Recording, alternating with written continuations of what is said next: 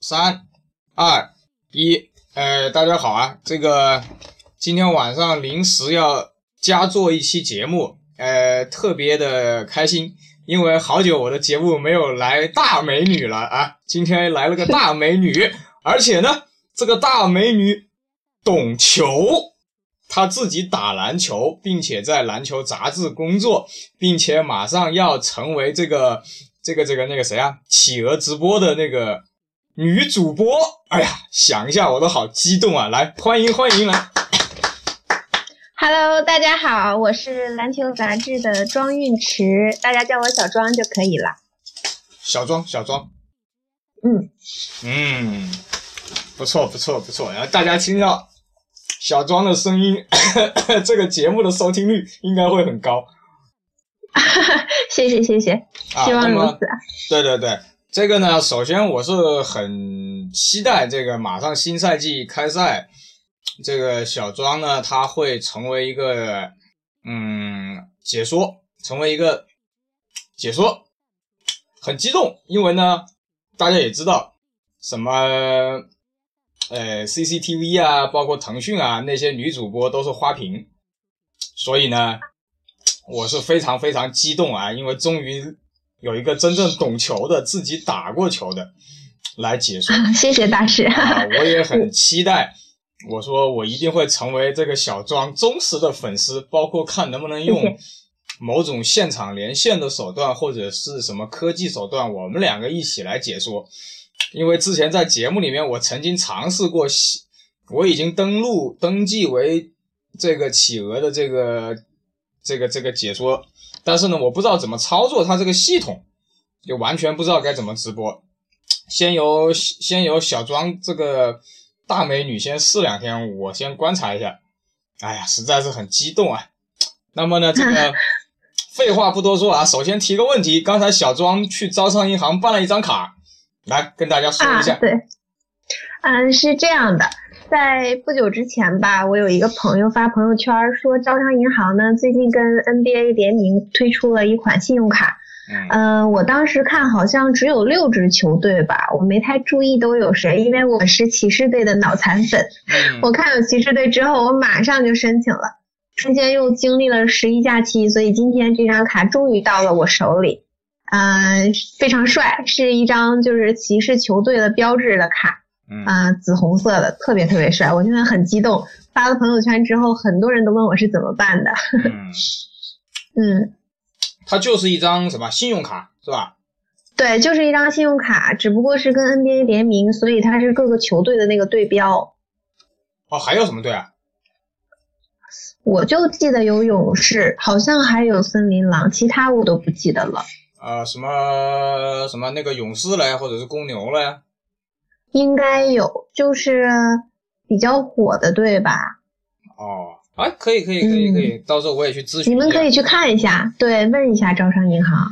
好，好，好。然后呢，既然是骑士队的脑残粉啊，那么呢，这个来，听说你喜欢欧文是吧？对的，其实我是欧文的脑残粉，然后才转变为骑士的脑残粉，而且骑士队最近的表现真的非常棒。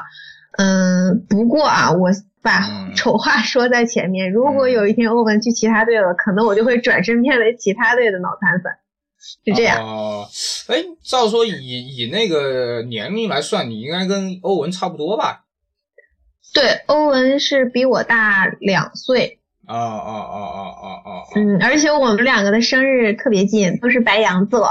哦，看到没有，这个脑残粉的样子就显现。对对对，这个大家可以期待一下这个小庄来解说骑士队的比赛。嗯，我会尽力的。其实，嗯，我可能也是第一次接触这一方面，而且我看投的看球的年头确实比较少，场次也比较少。因为毕竟是女孩子，就算真的亲身去打篮球，相对男孩来说还是懂得比较少，甚至说心里有想法，说又说不明白。所以到时候如果我真的做企鹅直播了。大家要是来支持我的话，希望大家能多多包涵，然后有不足的地方大家提出来，我会努力改进的。嗯，没事，我这个老司机会带带你的，你放心。嗯，多谢多谢。我就我就很 期待那种打骑士比赛的时候，你就突然说：“哎，詹姆斯让开一下，让开一下，挡住了，欧文在罚球。”对对对，我是，嗯，好好好，然后对对对对，然后呢，这个这个这个接着来说啊，这个呃，你自己本身在大学也打打球，正规的打，然后呢，你也说你受过重伤。嗯，是这样，就是其实我接触篮球是初中吧。嗯嗯，那个时候我有一个姐姐，性格特别男孩儿啊，然后她总带着我一起玩，她很喜欢篮球。其实我对篮球并不感冒，我小时候是一个呃特别温柔的女子，就是喜欢学画画啦、弹琴啦这些。是的，然后被她带一带，后来我就开始长个子吧，我个子越长越高，越长越高，比她还高，我就觉得。哎呀，既然长这么高，那就不如投个篮试试。哦，对，我看你照片，你真的很高哎，你有多高啊？呃，还好，我一米七八净身高。一米七八，哇，女的里面可以打个大前嘞，小前跟大前。啊，对我就是我就是大前，然后后来接触篮球之后就一发不可收拾，就觉得啊很适合我，我很喜欢。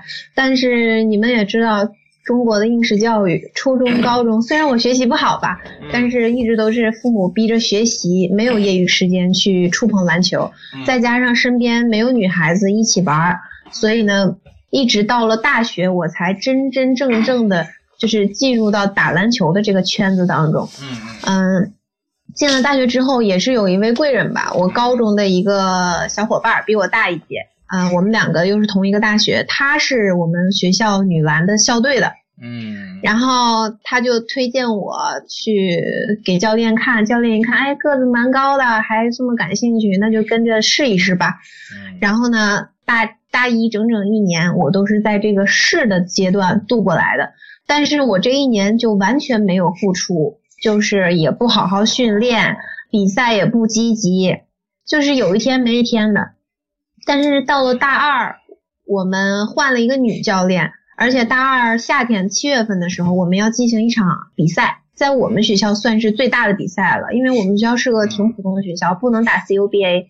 嗯，当时是河北河北省的大学生运动会，然后我就因为毕竟球队有二三十号人，但是去参加运动会的只有十二个名额，所以我就开始努力。还好我们那个教练吧。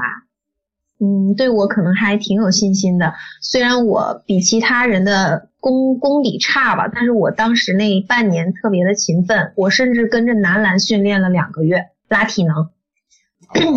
然后对教练一看，哎，这小姑娘可能还有救，就 对，就给了我一个名额，带着我一块儿去参加大运会。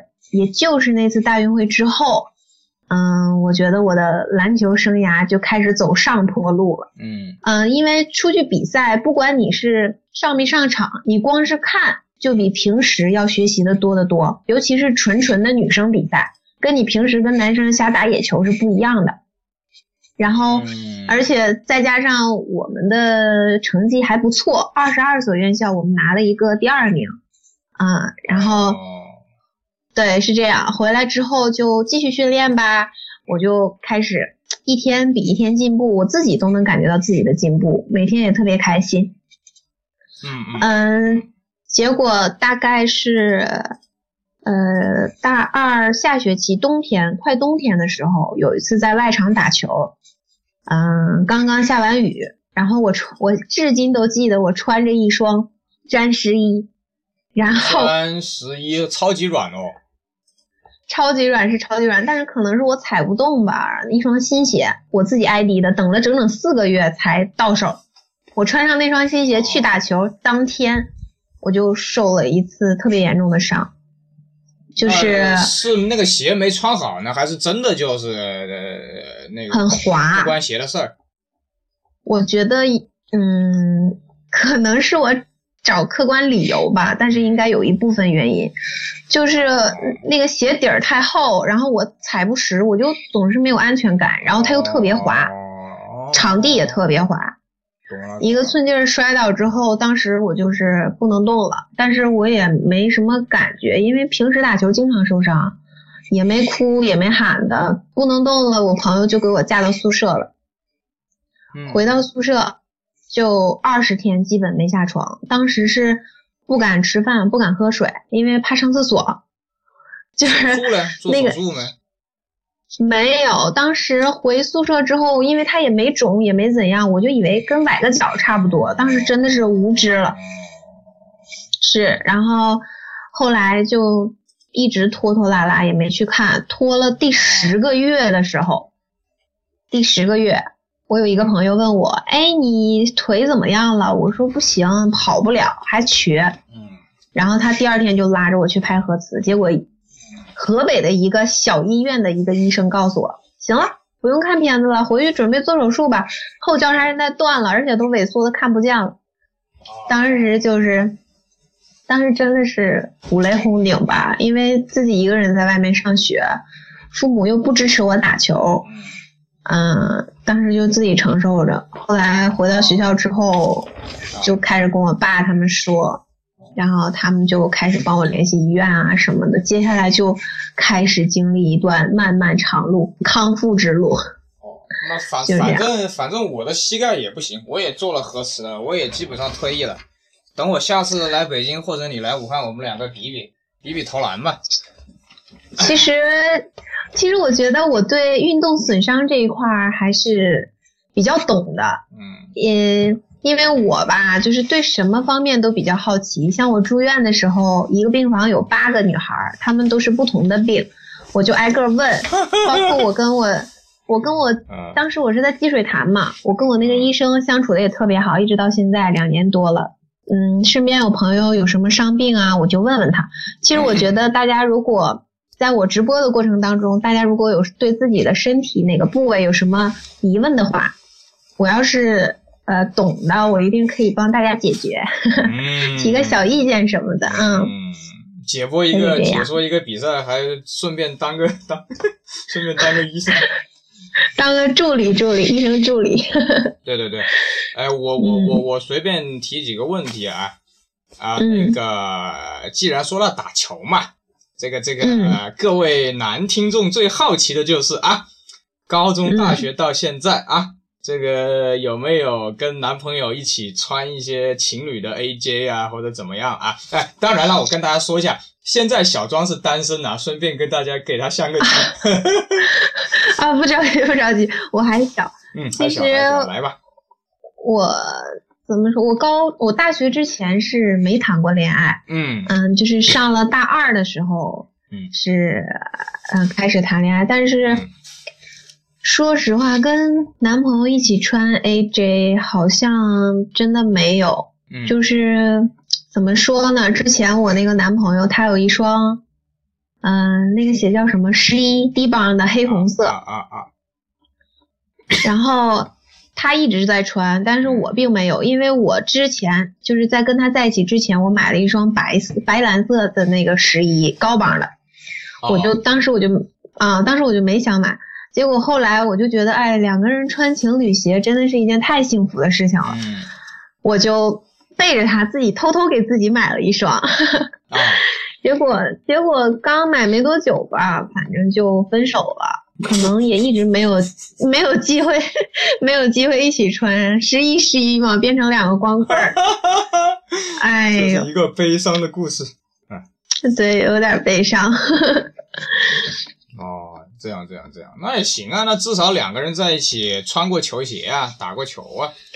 那倒是，我找男朋友的标准是，首先你必须得打篮球打得好。哦，那那那，现在大家竖起耳朵听啊。好，除了篮球打得好啊。对，因为你得起码你得能陪我玩吧。你要是嗯球打的不怎么样，然后我跟你玩两下我就心烦了，那就没法在一起了。对我这一点还是有点要求。嗯啊，各位男听众啊，赶紧拿笔记下来啊，身高一米七八啊。哎。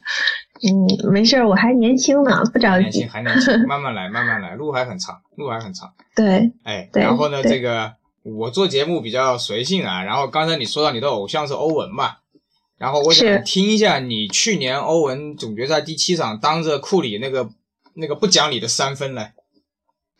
大家说。嗯，其实当时我是在跟呃几个朋友一块儿看球。嗯其实看到后来吧，我都已经没有什么信心了，因为确实勇士上个赛季确实很牛逼，这个你得承认。嗯然后其实那个球并不是我亲眼看到的，是我朋友在那儿看，我当时已经在溜号了，不知道干什么去了。我朋友说：“我靠，你们家欧文！”然后我赶紧跑过来看，这个时候就开始放回放。啊，当时我的那个心情就是有一种女儿出嫁的感觉，就是幸福感爆棚，就觉得你看看，这是我偶像，这是我们家欧文，哦就是这么牛逼，怎么办？哦，就是这种感觉。哦对，哎，你这个说话的这个方式，我觉得要保要保持保持好，在解说里面绝对很火爆。啊，嗯，我上次跟你们马老师做节目，一个一个一个三字经都没念，好像。我后来回头听节目，其他的节目全部都是三字经嗯，因为我马老师是一个大好人，啊。我在这必须必须得表达一下我的心意。其实马老师是我人生中的贵人，如果没有他，就没有你们看到的我，就是篮球杂志就不会出现我。啊，而且包括我进到篮球杂志之后，一直都是马老师在带我教我。虽然我是学新闻专业的，我又喜欢篮球，但是女孩子确实不太懂球。嗯我自己也知道自己的这个没有什么底蕴吧，说白了。嗯但是马老师一直就是一点儿一点儿教给我。我最初开始写稿子的时候，嗯，他恨不得是一个字一个字帮我改，对就是告诉我哪个地方错了，该怎么怎么办。所以到现在可能我还不够优秀，但是我起码比刚入行的时候进步了那么一点点，而这些进步都是马老师给我的。对，我在跟马老师私下聊，包括做节目的时候，我会被他潜移默化的，就是带的比较比较正常一点。他比较那个，就 别人开玩笑说说那个听他的声音很性感，然后有点像那个那个那种什么呃官方的那种啥。就马老师声音确实很好听，像主播一样，像播音员一样。他还他还他还他还不像那种主播，他像那种就是那种什么国务院发言人那种 对对对，特正式那种。啊，嗯，但是马老师其实是个特随意的人，特随性，嗯，特别好。啊可以可以，嗯，好好，接着拉回来啊，接着拉回来，拉啊好好好拉该要拉回来。这个就是你刚才说的那个对于欧文的感觉，就像我们小时候看乔丹在九七年第六场那个传球给史蒂夫科尔，现在的勇士队的主教练那种感觉，嗯包括九八年最后一投，哎，就是那种老子就是要干死你，哎，对，就是那种感觉。哎、包括那个第七场，我也很多期节目里面，我也我也分析过，站在一个看了二十年球的角度，就是你也不知道欧文就敢投啊，就对着库里那对，谁能想到呢？其实库里本人都没有想到，哎，谁都没想到，而且也防到位了。这个事儿，对他防了。其实我觉得欧文的那个球，他自己都没有想过，就在那种情况下要出手了，只不过是时间点赶在那儿呢。你不出手不可以，而你出手了，我们家欧文就是有，没办法，怎么办呀？就是有。好好好。然后后来我也曾经 分析过，分析过这个这个这个，呃，库里最后的呃就是那个乐福防他嘛，他硬要投那个三分，实际上没必要。他你你最后就已经嗯算死了嘛，就是你投嘛，我乐福上来就就就就就缠着你嘛。最后那个球是磕了一下框嘛，我记得。后来我很长时间都不愿意看那场比赛，就是我我觉得应该不是那样结束，你知道吧？就是打到最后就是有一点我感觉不像爵不像公牛跟爵士打的有点荡气回肠。你看最后勇士那第七场打的跟梦游一样。嗯，他可能是也怎么说呢？其实我还是挺喜欢库里的，但是我觉得很可能就这一个赛季的这个嗯呃称赞也好，包括他的手感也好，他觉得那个球一定是没问题的，所以他才会出手的，他不会那么就是随便就草率，我非得顶着你我就得上。其实他就以为他会进，结果就没进。哎，心态问题，我觉得最后那个球的布置不好，最后科尔没有布置好，因为他经历过九七九八年，不应该那样画战术。呃，这个真的没办法。包括、呃虽然也要表扬一下泰文卢啊，我靠，半路接手，那么顶着那么大的压力，嗯，我我看最后要是欧文那个三分要是没扔进，其实也还好。那种时候扔不进，也没人会管他。对，但是那个确实很长士气啊。那我真没想到，我当时在电视机跟前，我第七场，呃，看的断断续续吧。但是最后那个我看的是直播，我都没想到，我看了二十多年，没想到欧文就那样扔出去了，然后还咣。心大。哎，虽然 说扔就扔，虽然我不是欧文的粉丝啊，但是我 ID 过一双公牛配色的欧文一，哦，然后是全全夜光配色，全荧光配色，荧光配色就是夜光。呃，我昨天还穿了的，我一直因为我 ID 小了，ID 的欧文一它的鞋垫比较厚，它粘死在粘死在鞋上的嘛。后来我我昨天有大概一年没穿嘛，后来我昨天一看，哎，那个鞋垫好像可以拉出来，我就把它拉出来了。拉出来，我当时可以，我可以拍照给你，黑红的，然后后跟我还很搞笑，我绣了一个九十一号，我后跟绣了个 Dennis Rodman 的号码。嗯，然后那个全部能有夜光的地方，我全部做成夜光了。然后鞋带鞋带我也换成红色的了，就公牛配色的欧文一。嗯，我刚才去打球就穿的欧文一，我的是灰色的，全灰，对勾是白的。灰哦，那个那个颜色，你没有 ID 吗？我没有，当时我是逛着逛着街，然后心血来潮就买了。啊，欧文一的那个鞋它特别的挑脚，它那个鞋特别挑脚，我当时我特别喜欢穿，反正。我当时定制的时候，我还在那个 Nike 的那个直营店里面，它不是有定制的嘛，四二半的还是四三的，我忘了。我试了一下，当时定制的是那个黑白的，像那种黑黑人月的那种那种感觉啊。后来我就自己订了一双，订了，结果还是还是订小了。啊，这个没事儿，到时候到时候来北京或者来武汉，我穿给你看。好。肯定特帅啊啊，还可以，艾迪的都很帅，还可以。我之前艾迪的那个战十一就特别帅，是粉白色的啊。我那双欧文很快啊，我那双欧文大概三个星期吧，不到一个月。我我等了好久，结果穿上就受伤了啊，不到一个月，然后那个。欧文二呢？其实我本来想买的，实际上欧文二大家不知道，你把鞋垫抽出来，欧文二的前面有一个像科九鞋垫抽出来，里面有一个避震胶。哦，你们可以看一下，你如果有科二呃有欧文二的话，把鞋垫抽出来。我有一会儿我我可以看一下。它的鞋垫是那种 OR 鞋垫嘛，OR 鞋垫，然后它的前面有一个咖啡色的避震胶，科九也是科九的。高帮低帮好像都有，把那个露娜鞋垫抽出来以后，前面就是个避震胶。哦。啊，而且我看到网上有那个欧文三的那个设计图，我觉得也不错。真的，我还没看到呢，一会儿你给我发过来，我看一眼。我不知道放哪去了。前两天别人说可能是欧文三的设计图，也是个高帮的。哦。啊，就我挺佩服欧文的打法的，就是这种打法。然后他那一场得了。是对哪一场啊？上个赛季得了五十多分，还是六十分？那个五十多，五十多啊，看得出来他是有难的，就主要还是心理心理。其实欧文现在各方面都还行，就是防守稍微差一点点。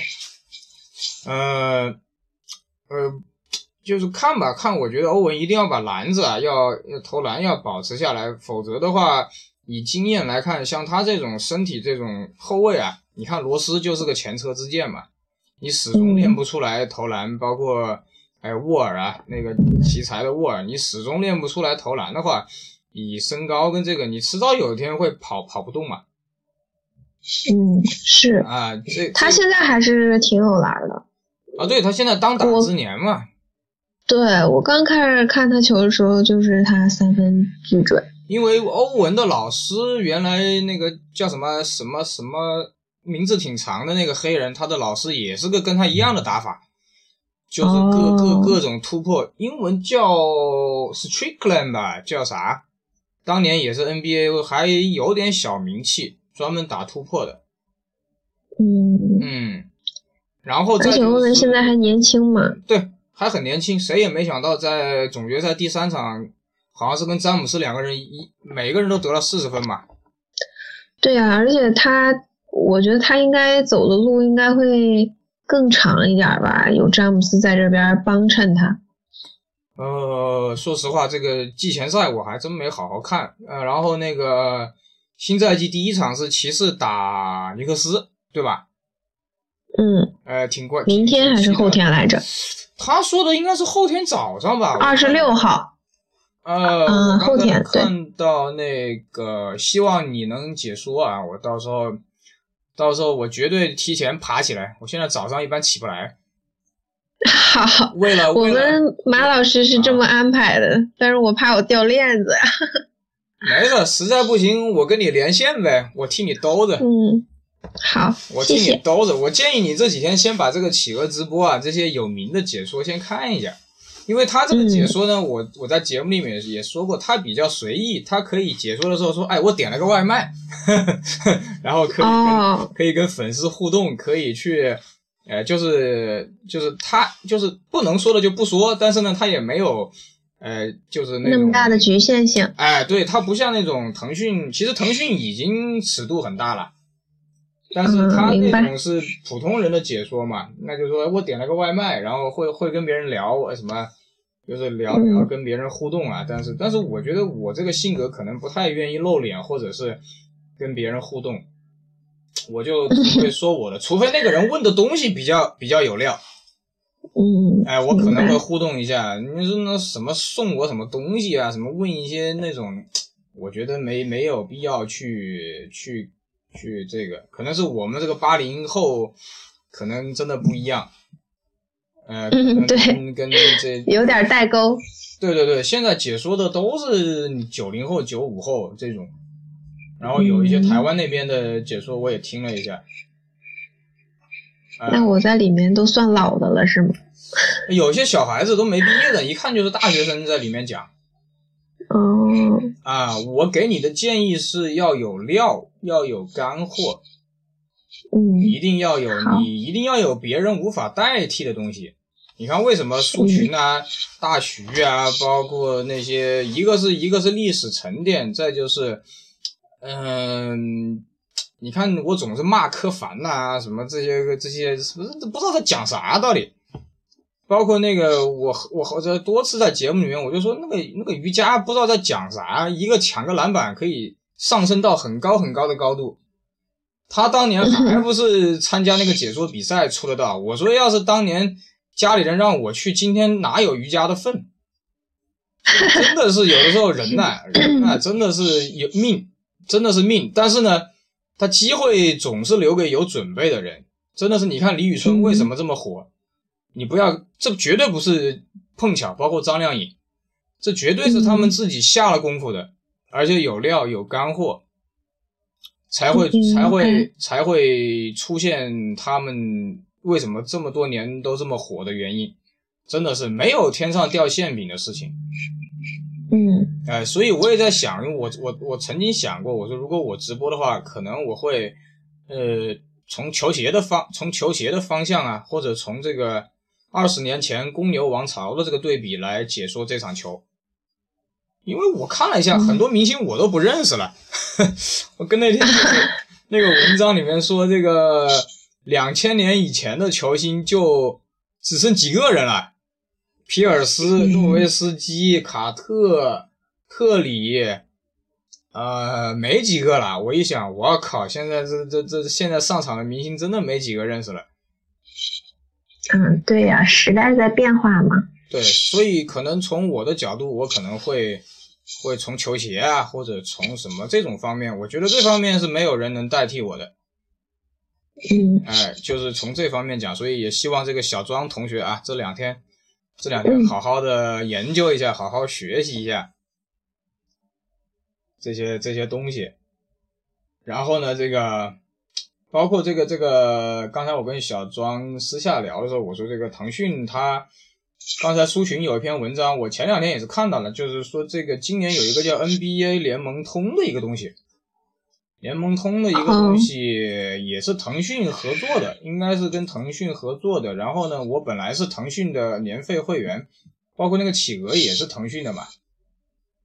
啊，我就我很我很好奇的就是，我想看一下这个腾讯到底怎么跟这个企鹅啊怎么互补，因为企鹅就是普通人嘛，普通人来解说，然后腾讯呢就是那帮子几千年不变的人。然后呢，包括这个腾讯这个送了我三个月的这个叫啥？三个月的 NBA 联盟通，我也想看一下这个解说是谁来解说，或者直接就是英文原音呐，或者是幺零八零 P 的蓝光高清啊，我都比较期待，我都比较期待这个这个新赛季的这个开始，包括 CBA 新赛季的新赛季的开始。嗯，到时候你要是看这个联盟通比较好用的话，也可以给大家推荐一下。对，我会做节目的。我现在就是，如果每天这个篮球发生什么比较重大的事情，我都会说一下。然后包括这个今天易建联的这个事儿啊。对，我刚刚跟你说。啊，你先说吧，听一下小庄的意见来。呃，就是今天看到那个易建联说被湖人裁了嘛，之前大家都觉得他很可能去篮网，嗯，现在又有记者说他已经回国了，反正各种小道消息吧，咱们也不知道具体是什么情况。嗯嗯。也有说山呃，也有说广东已经把易建联注册了，就算回来了，他也照样可以在广东打球。哦。反正我的想法就是。嗯，挺可惜的吧？因为易建联虽然也许在 CBA 拿的钱可能比 NBA 都多，因为你们也知道他去湖人的那个合同是那种叠加制的，就是怎么说说白一点就是多劳多得，并不是固定就那么多钱了。可是他是真正在赛季开始之后要上场的时间，也肯定并没有他合同显示的钱的那个比例那么多。也就是说，他也许这一个联赛下来，他挣不了这么多钱，但他为什么还选择去 N NBA？一是人家已经上升到这个高度，他在咱们咱们国家的联盟当中应该是顶级人物了，所以他只能往更高的地方走。嗯，他在咱们这儿就算永远当老大，但是他绝对不会进步，他就只能只能止步于此了。再加上他的老婆孩子都在洛杉矶，是吧？换换是哪个男人都想过去，而且 今天我看到一个段子，说什么，呃，易建联的球连夜赶出来的球衣没等上架呢，结果就回来了。我觉得其实也是，你说中国市场这么大，人易建联要是去 NBA 了吧，对两方都有好处。但是现在一看，哎呀，反正就是觉得挺可惜的。我其实我个人观点不太希望他回来，你觉得？就觉得你说在这儿都已经这么牛了，嗯，然后就把他圈在这儿，属于就是为了自己啊，看着看球看的爽，可以去现场看易建联打球啊什么的，然后把人家圈在咱们中国的这个小圈子里，我觉得挺没意思的。就是还是想让他进步吧，但我觉得这次机会也证明，嗯，易建联确实有实力，可能到了 NBA 赛场上，确实身体素质强的人大把抓。就像好多网友说啊，易建联到你们湖人了，给我们时间那么少，然后大多数都是远远中投，也不让我们往里突什么什么的，说没有发挥优势。其实 NBA 像易建联身体素质一样好的人太多了，也也许真的就是没有办法让他来做强攻，做主主力的那个得分点什么的，所以。咱们是站在娘家人的角度考虑嘛，就去为他打抱不平。可是确实现实就是这样。现在他回来了，我觉得将来不久吧，应该还会再有去 NBA 的机会。不知道就还会不会是湖人了，反正。嗯，其实我今天我的看法啊，可能我今天呢，把我是 Michael Jackson 的这个这个这么多年的一个粉丝啊，我今天呢，这个把他有一部纪录片嘛，他死了以后。有一些人采访他周围的一些人，他就是又又播了一遍，又是就是他从小到大这个事儿。其实呢，很多事情都是相通的，就是易建联到了，包括 Michael Jackson 也是到了一定的高度以后啊，钱就是一个数字了。然后呢，更多的人他是会来来瓜分你的，他来来从你身上占好处的。所以，包括今天我看到朋友圈有一个截图，就是有那种中国的球迷，就是去现场看嘛，斯泰普斯位置还比较好，他就会他就会说说这个卢克沃顿就在就在就在说这个易建联这个战术没有跑好，嗯，叽里巴啦一大堆。那么呢，我觉得呢，就是我分析啊。这个事儿谁也说不准，可能就是管理层就是为了眼球、为了钱就把易建联拉来。那么站在卢克沃顿这个教练的角度呢，说个实话，他可能确实不需要，可能湖人队可能真的不需要，因为全部是年轻人，这帮子科比走了之后，相当于重建。呃，易建联现在的情况呢，亚锦赛包括奥运会我也看了，确实不错。呃，然后你刚才说是他什么老婆小孩是长期在美国是吧？对呀，哎，那倒是，我觉得那就干脆，我如果是易建联的话，那就干脆在美国接着训练呗，就随时等机会呗，随时等。也有网上也有这个说法，说他也有可能继续留在那，但我觉得可能性不大。呃，要不就是你回广东也没啥意思，打了这么多年，你还不如我开个玩笑，还不如去北京。那是不可能的，他不会去北京的。开个玩笑，你想太多。我开个玩笑嘛，就是站在这个有趣的角度，站在比较有趣。据说之前北京给他开过两千五百万的年薪合同，他都没去。哎，当然了，这个有很多种，这个要要考虑，要考虑多方嘛，要考虑很多种。但是其实我给大家举个例子啊，就是当我没有。开始玩这些元年球鞋的时候，可能我觉得元年球鞋是高不可攀的。但是当时我刚才朋友圈跟微博我也发了一双九四年的那个乔九，一九九四年的乔九，嗯，别人很多人可能还在看杂志，嗯，而而我手上就有一双。当你越来越多的元年球鞋，当你有了之后，你就别人再跟你讲，比如说乔九或者怎么样，你就觉得很无聊了。就你提兴趣，就像你刚才说的那个易建联那个事儿，他在 CBA 已经没啥没啥意思了，打来打去就那么回事儿，得不得冠军就那么回事儿，所以，所以我也说不好，挺尴尬的。就像苏群那篇文章，苏群那篇文章就像你易建联不就是跟我们一般人的上班族打工仔一样嘛？只不过他的打工的对象是篮球嘛，最高最高的殿堂嘛。NBA 这个最高的殿堂嘛，所以真的是命，真的是命。然后我也希望易建联能好好训练，哎，因为篮球说到实话，再怎么吹，你只要能把球弄进去，你就是爷。对，你看当年那个库科奇皮蓬有一次闹闹闹情绪，皮蓬说的：“哎呀，我头疼。”结果最后一秒就是库科奇投进去绝杀的嘛。所以库克奇会得最佳第六人，会跟公牛三连冠嘛？当年那么帅，我，说当年库库克去打篮球浪费了，简直是欧洲乔丹长那么帅。所以说到底，你还是要把球弄进去。嗯，哎，就这真的是这样，真的是命。你觉得易建联可能需要去一个比较适合他的球队，就是哪怕是烂一点的队，但是你能上场，你能把球弄进去。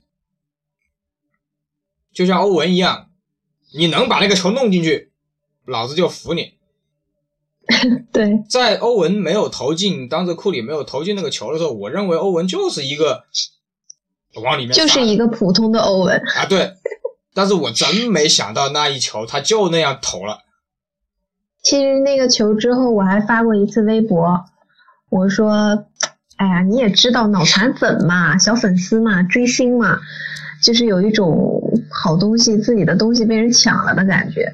我说你看哈，你 你待着没事，偏偏投这个球，投完这个球以后，那么多人都知道你了吧？那么多人都跟着我一块喜欢你了吧？我就是这种感觉，但是觉得哎，我特别替他骄傲吧。嗯，哎，欧文来过大陆的吧？他来过，他来的那一年我是大二，正好是我腿受伤之后，然后当时就说他中国行，当时也没说具体去哪个城市，然后呢，嗯，那阵是无忧他们那个战队还在呢，CL，然后当时他们发微博说，呃，在什么北京语言大学晚上有一场比赛，然后还有特约嘉宾。当时我就以为是欧文呢，我就拐着一条瘸腿我就去了，结果是那个安东尼戴维斯来了。哦，那可以期待一下，可以期待一下。对，欧文当时是去深圳那边了，可是我马上要考试，要不然我就去了。没事没事，你既然干这一行，以后见欧文的机会大把。嗯，我也希望。对对对，最好能跟他过过招。哎呦我的天，那简直就是，哎，此生无憾。我我其实可能你还年轻啊，但我，我当时罗斯搂着我拍照的时候，我就说希望你退役以后能来大陆开一些训练营。然后呢，那个呃，詹姆斯那天我坐第一排嘛，我就提问詹姆斯，我说，因为。詹姆斯当时我们都被品牌都是给小纸条，就是你要问啥嘛。后来我觉得很无聊，我就问他，我说：“听说你没有爸爸，小时候很穷，有没有那种下雨或者打球打到好晚被你妈拖回家打屁股？”詹姆斯很高兴，讲了五分钟。就是可能到了我们这个阶段，就是可能就无所谓了。就是后来跟詹姆斯握手的时候，我就发现詹姆斯的手是我们普通人的两倍大，然后特别厚。两倍厚，所以他那个手能把球抓住那种感觉。我那次见安东尼戴维斯的时候，就是我站在他旁边，我就站在他身边，我发现他的跟腱，就是那个就是最上面那个上端吧，都快达到我的膝盖了。其实我小腿还是挺长的，嗯，就他那个跟腱巨长，我的天，真是。他真的真的是那个眉毛连在一起吗？真的真的特别萌，呵呵特别萌，这个不错，这个不错，嗯啊，然后呢，这个我看看啊，现在是录了，啊，这个是看了录了多久啊？啊，哎，没事，我们等会儿再录一期也可以。这个先先说一下，就是呃，这个小庄的路还很长啊，这个特别是可能会破天荒的出现。呃，中国这个篮球史上第一个这个女解说员，啊我希望如此，但是，嗯，现在还是起步阶段，希望大家多多鼓励吧，别打击我。对对对，就是多多听一些意见吧，就是人人你总有一个阶段他会有点飘飘然，包括 Michael Jackson 也有这个过程，每个人都有。嗯，包括但是我会多听大家的意见。对，包括乔丹、詹姆斯都是在想通了这个问题之后就夺冠了。嗯，明白。行行，这个这个这期节目先录到这里，我们休息一下，可能会录第二期节目。好，谢谢大师。好好好，来小庄跟大家拜拜了。好，大家拜拜，谢谢大家，拜拜。好，嗯。